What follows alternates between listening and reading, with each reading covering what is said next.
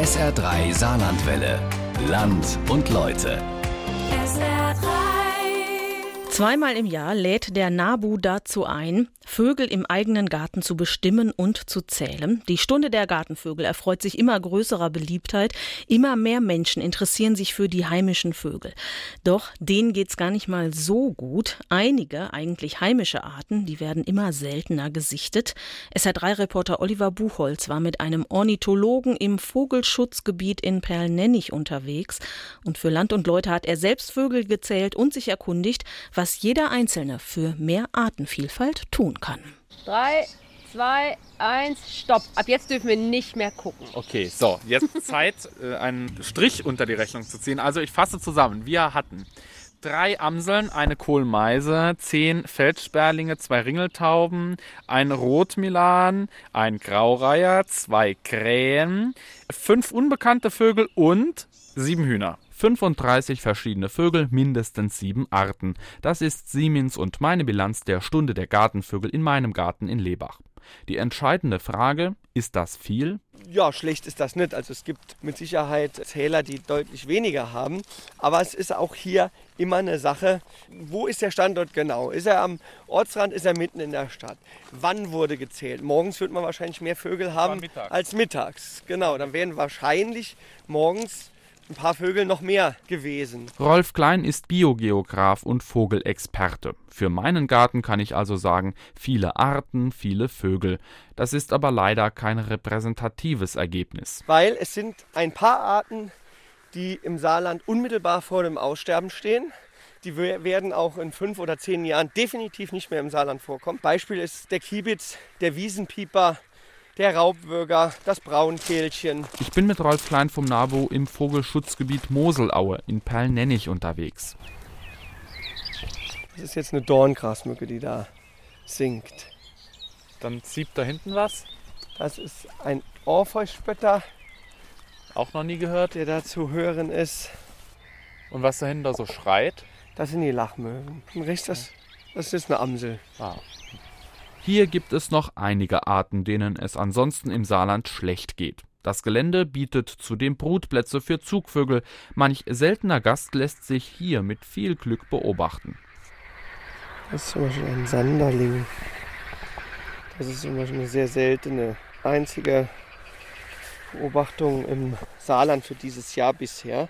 Also so im Jahr werden von der Art im Saarland im Durchschnitt zwischen, gibt es da eine Beobachtung, kann man sagen, im Durchschnitt. Insgesamt gibt es im Saarland 41 solcher Vogelschutzgebiete, erklärt Michael Altmoos vom Saarländischen Zentrum für Biodokumentation. Die 41 Vogelschutzgebiete sind quasi die Höhepunkte im Saarland, die bedeutendsten und zahlenmäßig wichtigsten Rast- und Brutgebiete für besondere Vogelarten wie Weißstorch, Schwarzstorch, aber auch ganz viele andere Tierarten.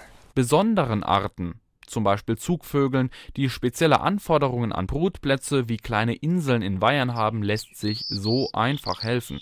Doch schwer haben es mittlerweile bei uns auch eigentlich heimische Arten, die das ganze Jahr bei uns sind. Nehmen wir zum Beispiel die Feldlerche. Vor ein paar Jahren, ein paar Jahrzehnten, wer aufs offene Feld, auf die Wiese gegangen ist, hat die immer über sich gehört. So häufig, dass man es kaum, kaum wahrgenommen hat. Der Gesang der Feldlerche ist seltener geworden, einfach weil es weniger Insekten gibt, weil die Landnutzung noch intensiver ist. Die Halme in Getreidefeldern stehen noch dichter, es sind kaum Lücken da und dadurch ist sie zurückgegangen. Dazu kommen Probleme auf dem Zug nach Afrika. Es werden massenweise Zugvögel immer noch abgefangen in Nordafrika und alles zusammen macht aus einem der häufigsten Vögel überhaupt ein relativ seltener Vogel. Der Feldlerchenbestand habe sich in den vergangenen 20 Jahren fast halbiert.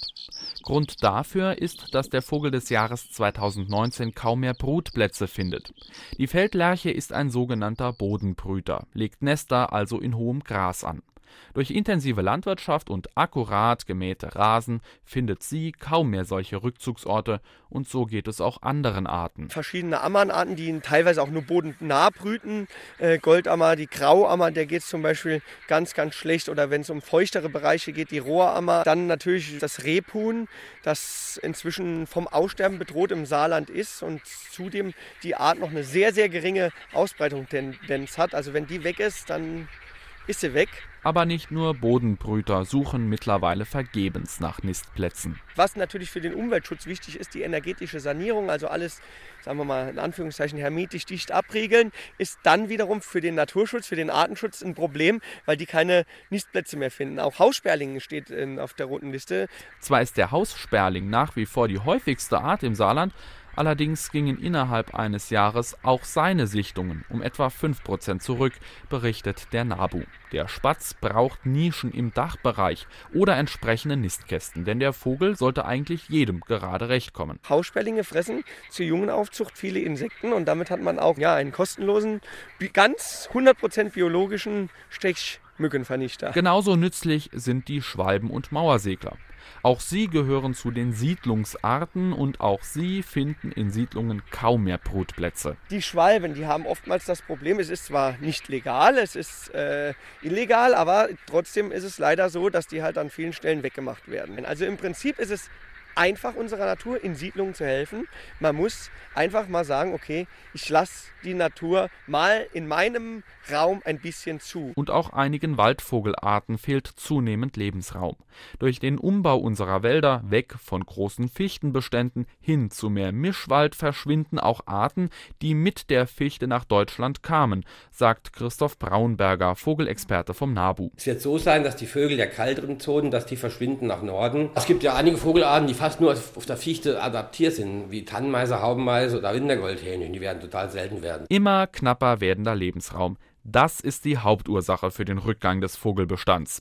Doch damit nicht genug, denn es mangelt auch an Nahrung. Gerade die Finkenvögel, Distelfink, Grünfink, auch der Gierlitz als ganz kleiner Fink, denen geht es gar nicht so gut. Die brauchen Sämereien. Und wenn man sich heute die Gärten anschaut, da sind es oftmals leider Steingärten oder nur englisch gepflegte Rasen. Vögel fressen Getreide, Pflanzensamen und Insekten. Getreide ist durch die intensive Landwirtschaft häufig mit Pestiziden belastet und das macht auch den Vögeln zu schaffen. In unseren Gärten werden vertrocknete Blüten gleich abgeschnitten, sodass sich erst gar kein Samen bildet und dass auch die Insektenzahl stark zurückgeht, ist kein Geheimnis. Verschwindet das Futter, verschwindet der Vogel. Ein Problem auch für eine heimische Art, die nur ganz spezielle Insekten braucht, erklärt Ralf Bamberger von der Wildvogelauffangstation in Püttgen. Man kennt ja diese Schnake, wo mit langen Beinen rumfliehen. Und diese Larve, die Schnake, die frisst ja nichts mehr. Und diese äh, Larve, wo im Boden gelebt hat und sich von äh, Graswurzel oder, oder Kräuterwurzel ernährt hat, die gibt es so gut wie nicht. Das führt dazu, dass Star und noch eine andere Art immer häufiger ans Futterhäuschen kommen. Also was uns auch aufgefallen ist, äh, dass man mal ganz Jahresfütterung betreiben tut, sind die Stare. Normalerweise waren die so Anfang März weg, haben sich ein Brutrevier ausgesucht und sind dann vielleicht so im November, Dezember nochmal gekommen. Und was wir jetzt von mehreren Leuten schon gehört haben, mir selber auch aufgefallen ist, dass die wirklich verstärkt jetzt die Futterstellen besuchen, inklusive Hausrotschwänz, was auch ungewöhnlich ist. Und das ist auch ein Ausdruck, dass eben Nahrung zu Hause fehlt. Trotzdem trifft man den Star laut Biogeograf Rolf Klein noch relativ häufig bei uns an. Der Star steht zum Beispiel auf der deutschen Vorwarnliste. Der ist jetzt bei uns als ungefährdet noch im Saarland. Etwa 20 Exemplare sind zurzeit Gast in der Wildvogel-Auffangstation. Jetzt, zu dieser Jahreszeit, keine Seltenheit, sagt Ralf Bamberger. Die Brutzeit, die ist in vollem Gange.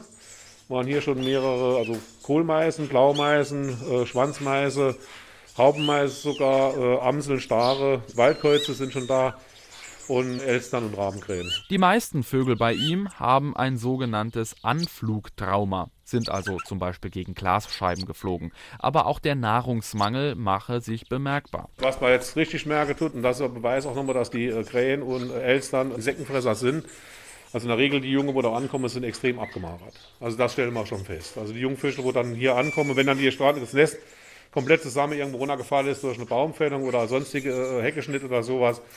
Also wenn sie schon mal rausfallen, sind sie extrem abgemagert. Nahrungs- und Brutraummangel sind die beiden wichtigsten Gründe für den Rückgang der Arten und den Rückgang der Vogelmasse insgesamt. Dazu kommen noch zwei weitere Gründe, sogenannte Prädatoren, also natürliche Fressfeinde, die an sich zwar keine Belastung für den Vogelbestand darstellen, aber zusammen mit dem Brutraumproblem besorgniserregend sind. Fuchs, Waschbär, der langsam leider kommt. Es ist einfach so, die haben nicht nur dieses Problem der Prädatorenzunahme, sondern auch in der Landschaft einfach das Problem, der Aufeinandertreffwahrscheinlichkeit. Früher gab es immer einfach viel, viel mehr Brachen. So, heute gibt es leider sehr, sehr wenige Brachen in der Landschaft und da zieht sich dann die Bodenbrüter zurück, aber natürlich auch die Prädatoren. Und auch der Mensch kann zum direkten Feind mancher Arten werden. Die Turteltaube hat das Problem der Jagd. Also in südeuropäischen Ländern wird die Art immer noch massiv bejagt. Und es ist jetzt so, zum Verzehr, dass oder? zum Verzehr und aus Tradition, aus Spaß, auch einfach, okay, wir haben jetzt Turteltauben geschossen, du bist der beste Jäger, du hast heute zehn geschossen. Also das ist für gerade in Südeuropa ein extremes Problem. Und dann gibt es ab und an auch noch Viren oder Bakterien. Zugegeben, im Vergleich zu Nahrungs- und Lebensraummangel eher kleine Probleme. Aber dennoch, alle paar Jahre sind bestimmte Arten massiv davon betroffen. Im letzten Jahr vor allem die Blaumeise. Die Gründe für den Rückgang der Art mitentdeckt hat Michael Altmoos vom Saarländischen Zentrum für Biodokumentation. Wir hatten im letzten Jahr in Südwestdeutschland, auch im Saarland, dramatische Einbrüche durch ein Bakterium, Sutonella. Und da haben wir 30 bis 40 Prozent der Blaumeisen verloren. Die Natur gleicht sowas, was natürlich ist, langsam wieder aus. Dieses Jahr ist der Trend wieder leicht nach oben. Die Blaumeise ist noch lange nicht gefährdet, aber der Bestandseinbruch äh, wird ausgeglichen. Aber Blaumeisen ein wirklich schönes Beispiel für eine häufige Art, auf die man aber auch aufpassen muss. Die braucht auch Insekten zur Brutzeit. Die ist in naturnahen Gärten in Wald- und Parksause und der kann man gut helfen und hat dafür wunderbare Beobachtungen. Also wer Blaumeise im Garten hat, hat einen guten Garten. Ähnlich ist es vor Jahren bereits der Amsel ergangen. Der Amsel geht es in diesen Jahren wiederum sehr gut. Der Bestandseinbruch scheint ausgeglichen. Und der Amsel geht so gut, dass sie wieder leicht zunimmt. Aber wichtig ist, dass man sich darauf nicht ausruht. Die Amsel braucht Lebensräume wie jeder Vogel, die braucht Strukturen, die sie in Gärten, Parks haben kann. Und dann ist in der Lage, auch Bestandseinbrüche, die es immer mal natürlich geben kann, zu kompensieren. Die Amsel ist ein anpassungsfähiger Allerweltsvogel. Trotzdem ist er wunderschön, ein Amselgesang im Frühling. Ohne den ist kein Frühling da. Er hat aber auch wichtige Funktionen im Naturhaushalt, frisst Würmer, frisst Insekten, gehört einfach dazu. Aber das Beispiel Feldlerche zeigt ja, dass es häufig sehr schnell selten werden kann. Verschiedene Gründe machen es den heimischen Vögeln immer schwerer. Und das zeigt sich nicht nur an bestimmten Arten, sondern auch am Gesamtbestand. Man weiß es durch Abschätzung, durch Studien aus ganz Europa, dass wir Millionen, wenn nicht Milliarden weniger Vögel haben als noch vor 50, vor 100 Jahren, bezogen auf Europa. Das ist lokal und regional wieder unterschiedlich, mal mehr, mal weniger dramatisch, aber insgesamt haben wir Masse an Vögeln über alle Arten hinweg verloren. Das macht dem gesamten Ökosystem zu schaffen. Wir brauchen die Vögel und nicht nur für den herrlichen Gesang in der Natur. Sie sind wichtige Schädlingsvertilger, sie verbreiten außerdem Samen, dienen als Futter für andere Tiere, teilweise helfen sie sogar beim Bestäuben der Blüten.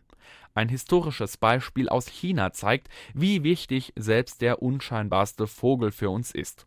1956 ordnete Mao Zedong an, Spatzen zu jagen, weil die Art zu viel Getreide von den Feldern fressen würde. Der Bestand wurde daraufhin fast ausgerottet. In den Folgejahren zerstörten Insektenplagen die Ernte. Letztendlich verhungerten in der großen chinesischen Hungersnot unter anderem deshalb Millionen von Menschen. Von einer gezielten Ausrottung sind wir Gott sei Dank weit entfernt. Damit der Verlust von Arten aber nicht weiter schleichend passiert, muss gehandelt werden. Und dabei, da sind sich alle Experten einig, kann jeder mit einfachen Mitteln helfen. Man muss einfach, ganz salopp gesagt, mit seinem eigenen Ego mal zurechtkommen und sagen, okay, dann ist halt nicht mal alles 100% gepflegt, sondern nur 90% und ich lasse der Natur auch ein bisschen Platz. Und dann sagt, okay, da hinten der Ecken, der tut mir jetzt nicht weh, wenn der nicht gemäht ist und es ist mir dann vielleicht noch egal, was der Nachbar sagt. Im besten Fall macht er es auch noch und dann lasse ich da hinten einen Bereich mal stehen und lasse den einfach mal ja, sich entwickeln, dass sich dort dann halt auch Sämereien entwickeln können von den Pflanzen und dann Nahrung für die Tiere da ist. Platz lassen müsse nicht unbedingt bedeuten, dass man den ganzen Garten verwildern lässt. Einfach mal was stehen lassen, mal ein paar Wochen später oder überhaupt nicht mähen. Damit kann man schon so viel tun. Das ist auch das Credo für den Erhalt von Insektenarten. Die, der Synergieeffekt ist fast 100 Prozent. Also wenn tue ich was für die Insekten, tue ich auch was für die Vögel. Und dann kann man natürlich noch Schritt zwei machen, indem man zum Beispiel den einen oder anderen Nistkasten ausbringt. Denn gerade bei Gebäudebrütern ist es wichtig, dass man dort noch ein paar Brutmöglichkeiten denen bietet. Und was im Kleinen gehe, gehe auch im Großen, also in der Landwirtschaft, versichert Michael Altmoos vom Zentrum für Biodokumentation. In der Landwirtschaft, da haben wir eine gute Zusammenarbeit und da geht es darum, Feldlärchenfenster zu schaffen, Insektenreichtum, wieder mehr Natur zuzulassen auf Randstreifen, so wenig spritzen wie es geht. Es geht nicht ganz ohne, aber so wenig wie es geht. Und da sind wir mit der Landwirtschaft auf einem langen Weg, aber auf einem guten Weg, der aber gerade beginnt, nach, nach Jahren des Rückgangs. Sogenannte Blühstreifen, also Wiesen mit heimischen Gräsern, Wildkräutern und Blumen, werden bei uns immer häufiger. Doch den Umgang damit könnte man Insekten und Vögeln zuliebe weiter verbessern, meint Rolf Klein. Man hat jetzt einen Blühstreifen, teilt man in zwei oder drei Teile ein. Der eine wird 2021 gemäht, der andere 22 und der andere 23. Und der erste ist dann 2024 nochmal dran. Gut wäre es, wenn nicht alles in einem Jahr. So eine Dreifachlösung wäre das Optimale, aber eine Zweifachlösung wäre auch schon deutlich besser, wie das meistens jetzt der Fall ist, dass nämlich alles in einem Jahr gemäht wird. Also es ist besser wie kein Blühstreifen, aber man könnte es ganz, ganz einfach, indem man sagt, man mulcht nur die Hälfte, deutlich optimieren. Also der Kosten-Nutzen-Faktor, der wäre hundertfach höher, und die Arbeit wäre ja auch weniger, weil man nur die Hälfte mulchen muss. Viele Gartenvögel, zum Beispiel auch das Rotkehlchen, übrigens Vogel des Jahres 2021, brauchen solche Strukturen wie die Blühstreifen. Ja, Rotkehlchen brauchen jetzt nicht arg viel. Also sagen wir mal ein paar Heckenstrukturen, ein paar Bäumchen, also am liebsten Hecken und ein bisschen Nahrung, indem man dann ein Rotkehlchen die Nahrung bietet mit Insekten, sprich man legt Blühflächen an, wo Insekten dann vorkommen können. Und nicht immer alles Verblühte abschneiden. Das helfe auch noch einer anderen Art. Die Sämereien sind ja im Prinzip im Regelfall das, was nach der Blüte kommt. Also es hängt alles irgendwie zusammen. Man muss allerdings auch sagen, dass halt die Finkenvögel, die sich zwar gerne im Herbst von Samen ernähren, auch im Sommer Insekten und für ihre Jungen, das brauchen die auch wegen den äh, Nährstoffen, die da drin sind, die dann auch äh, ja, die Insekten zur Jungenaufzucht brauchen. Also so ein Fink braucht nicht nur die Sämereien, sondern auch die Insekten, die vorher auf der Pflanze dann vorkommen oder Nahrung suchen, bevor die Pflanze nachher der Samenspender ist. Im Sommer bei Trockenheit kann man zudem durch Aufstellen einer Wassertränke helfen oder noch besser, indem man einen kleinen Teich anlegt. Umstritten ist das Thema Zufütterung. Manche Experten raten dazu, ganzjährig Futter anzubieten, andere halten davon überhaupt nichts, wieder andere beschränken sich auf den Winter. So auch Rolf Klein. Das ist auch tatsächlich ein Thema, was im NABU intern immer diskutiert wird. Aber ich sag mal so, der Mensch greift an so vielen Stellen negativ ein, was irreversibel ist. Und da kann man auch, sagen wir mal, an anderen Stellen positiv eingreifen. Aber auch dabei gibt es etwas zu beachten. Wenn man halt nicht auf die Hygiene achtet, wenn das Futter nass wird und dann eine Woche nasses Futter ist und die Vögel das mit dem Kot vermischen und dann fressen, dann können schnell Krankheiten entstehen. Und dann können halt mal wirklich, das gibt es leider ab und zu, in einem Bereich dann schnell 20, 30 Vögel tot da liegen, weil sie halt krank sind. Aber wenn man da wirklich diese Hygieneregeln beachtet, dann tut man damit Gutes. Für wenige ausgewählte Arten gibt es im Saarland auch verschiedene Gruppen, die sich um bestimmte Vögel kümmern. Es gibt einige, einige Initiativen, jeder hat so auch ein bisschen seine Lieblingsart. Es gibt Leute, die kümmern sich um Weißstörche, um Wanderfalken. Manche beobachten Eisvogel. Das sind so lose Gruppen, die über ehrenamtliche Netzwerke wie NABU, Ornithologischer Beobachterring, sich zusammenschließen. Das sind sehr, sehr wichtige Daten, die uns als Ministerium sehr, sehr weiterhelfen. Weil wir über manche bestimmte Arten, die ja auch wichtig sind, die was anzeigen, die Indikatoren für Umweltzustände sind, genaue Daten kriegen, genaue Beobachtungen, die sehr detailliert sind. Das ist sehr wichtig. Eine Erfolgsgeschichte ist zum Beispiel die Wiederansiedlung des Wanderfalken. Marion Geib hat die etwa 20 Brutpaare, die es im Saarland gibt, gut im Blick. Der Wanderfalke war infolge von Pestizideinträgen, insbesondere das DDT in den 60er, 70er Jahren ganz ausgestorben weil eben dieses DDT in dem Körper des Wanderfalken verhindert hat, dass sich der Kalk in der Eischale manifestiert. Es fehlt im Saarland an natürlichen Nistplätzen und diese Gruppe hat sich dann zur Aufgabe gemacht, solche künstlichen Nisthilfen herzustellen. Das waren einmal die Kraftwerke im Saarland. Das waren die Autobahnbrücken, die bei Wanderfalken sehr beliebt sind. 20 solcher Nisthilfen gibt es im Saarland.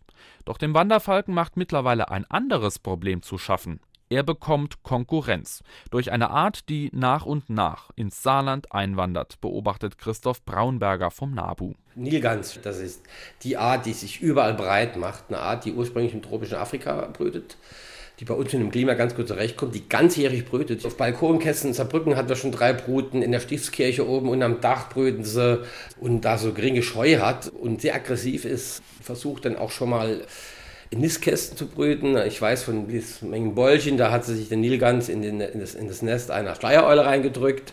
Woanders brüten den Wanderfalkenkasten. Bei uns haben sie in Beden schon probiert, ein Storchennest zu besetzen und da sind die recht flexibel. Die Nilgans macht sich vor allem an Gewässern breit, vertreibt dort heimische Enten und Gänse und eben auch Wanderfalken aus ihren Nestern.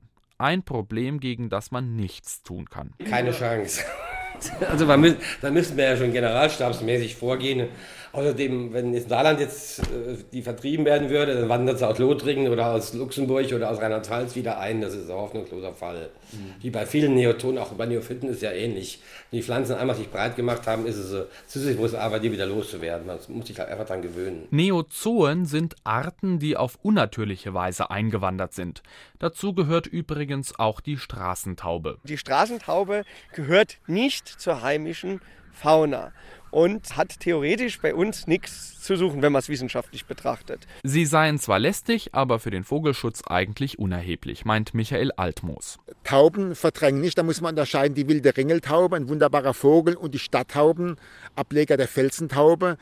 Die können manchmal lästig sein, die können Infektionskrankheiten übertragen, aber sehr selten. Im Raum Saarbrücken sprechen wir nicht von einer Taubenplage. Die schwanken, manchmal nehmen sie zu, manchmal nehmen sie ab. Und es gibt Städte, Konzepte, wo man die in den Griff kriegen kann, dass die weniger werden. Von den Neozoen zu unterscheiden sind Arten, die auf natürliche Weise zu uns kommen oder zurückkommen.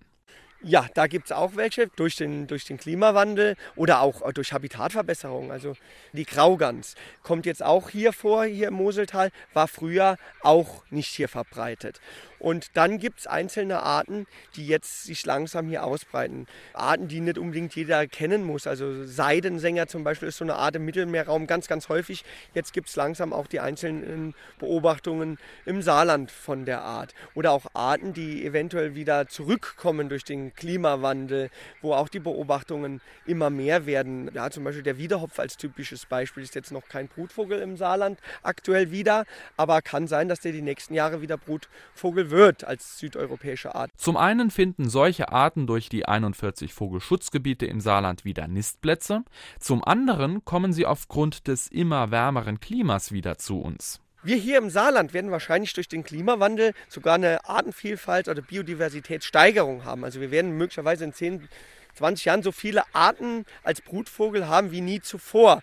Klar, kann man sagen, ist eine tolle Sache. Ja, aber das Problem liegt jetzt nicht auf lokaler Ebene, hier bei uns im Saarland, sondern auf globaler Ebene. Und das ist das Problem, dass halt auf globaler Ebene es zu einem ganz, ganz, ganz gravierenden Artensterben kommen wird. Ein eher spezielles Problem mit der Klimaerwärmung hat der Kuckuck, beobachtet Hobbyornithologe Christoph Braunberger. Der Kuckuck kommt immer zur gleichen Zeit zurück und zieht zum gleichen Zeit wieder weg als Fernzieher und überwintert im tropischen Regenwald. Das Problem ist aber hier, dass die Vögel, die er quasi ihre, seine Eier reinlegt, durch den Klimawandel früher anfangen zu brüten. Das heißt, wenn der Kuckuck kommt, passt es nicht mehr mit dem Eiablage, weil die schon Junge haben oder teilweise schon ausgeflogen sind und dann kriegen die Probleme mit der Reproduktion. Vor allem drei Gruppen von Vögeln geht es bei uns immer schlechter den Siedlungsarten wie den Schwalben, den Offenlandarten wie den Spatzen und den Bodenbrütern wie den Feldleichen.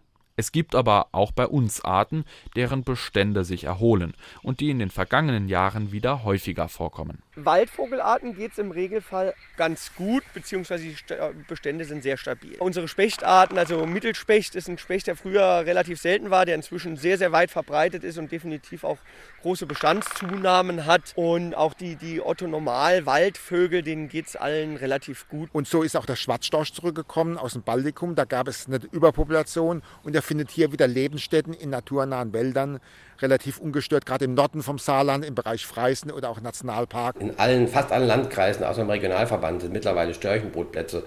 Das ist eine unglaubliche Entwicklung. Es liegt daran, dass einfach die Bedingungen für die Störche besser geworden sind. Die Zugwege sind kürzer geworden, sie fliegen immer ins Afrika, viele bleiben sogar hier im Winter. Und dann sind die Verluste geringer und der hat, ist extrem liebt Überall wird, wird für ihn was getan und das tut sich jetzt niederschlagen in einem relativ hohen Bestand von 25 Paaren. So die Vogelexperten. Wiederum andere Arten haben sich in den letzten Jahren kaum verändert, auch wenn der Eindruck manchmal ein anderer ist. Das stellen Ralf Bamberger und Rolf Klein bei Raben, Krähen, Tauben und Elstern fest. Die Anzahl hat nicht mehr äh, deutlich zugenommen. Das sind natürliche Bestandsschwankungen, um da auch ein verbreitetes Vorurteil abzubauen. Die sind nicht schuld am Rückgang der Singvögel. Raben sind übrigens auch selbst Singvögel.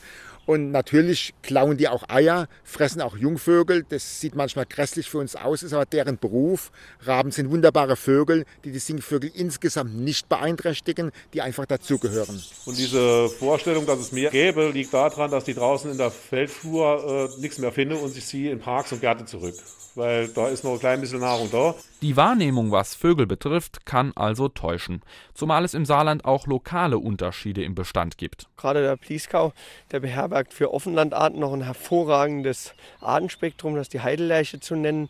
Der geht sehr, sehr gut im Plieskau. Da haben wir wahrscheinlich um die 30 Brutpaare fast, wenn man alles zusammenzählt. Und im restlichen Saarland, da haben wir wahrscheinlich um die fünf Brutpaare. Dann gibt es Arten, die kommen halt nur im Hunsrück vor, verschiedene Nadelwaldarten vor allen Dingen. Egal ob Bliesgau, Hunsrück, Nord- oder Südsaarland, Stadt oder Land. Den Vögeln im Saarland ging es schon mal besser. Die neueste rote Liste zeigt, alles, was Insekten frisst, was im Agrarraum ist, auf Wiesen, dem geht es richtig schlecht. Da haben wir dramatische Rückgänge. Die Wiesen- und Ackervögel sind weiter zurückgegangen. Also da haben wir einen richtig dramatischen Absturz, der sich fortsetzt. Stichwort Feldlärche, Wiesenpieper, Kiebitz. Der Kiebitz ist fast aus dem Saarland verschwunden, war früher auch fast ein Allerweltsvogel. Und dabei lässt sich unseren Vögeln so leicht helfen. Nisthilfen aufhängen und weniger mähen. Und wenn das nämlich jeder macht, dann hat man so ein ganz kleines Inselsystem, ein Mosaik von ganz kleinen Parzellen sozusagen, wo Tiere Rückzugsgebiete haben. Trotzdem, das bekannte Kinderlied scheint an Wahrheitsgehalt zu verlieren. Alle Vögel sind schon da. Das war unser Land und Leute. Alle Vögel sind noch da? Fragezeichen ausdrücklich von SR3-Reporter Oliver Buchholz. SR3 Saarlandwelle. Land und Leute. SR3. Regionale Features auf SR3. Immer sonntags um 12.30 Uhr und als Podcast auf sr3.de.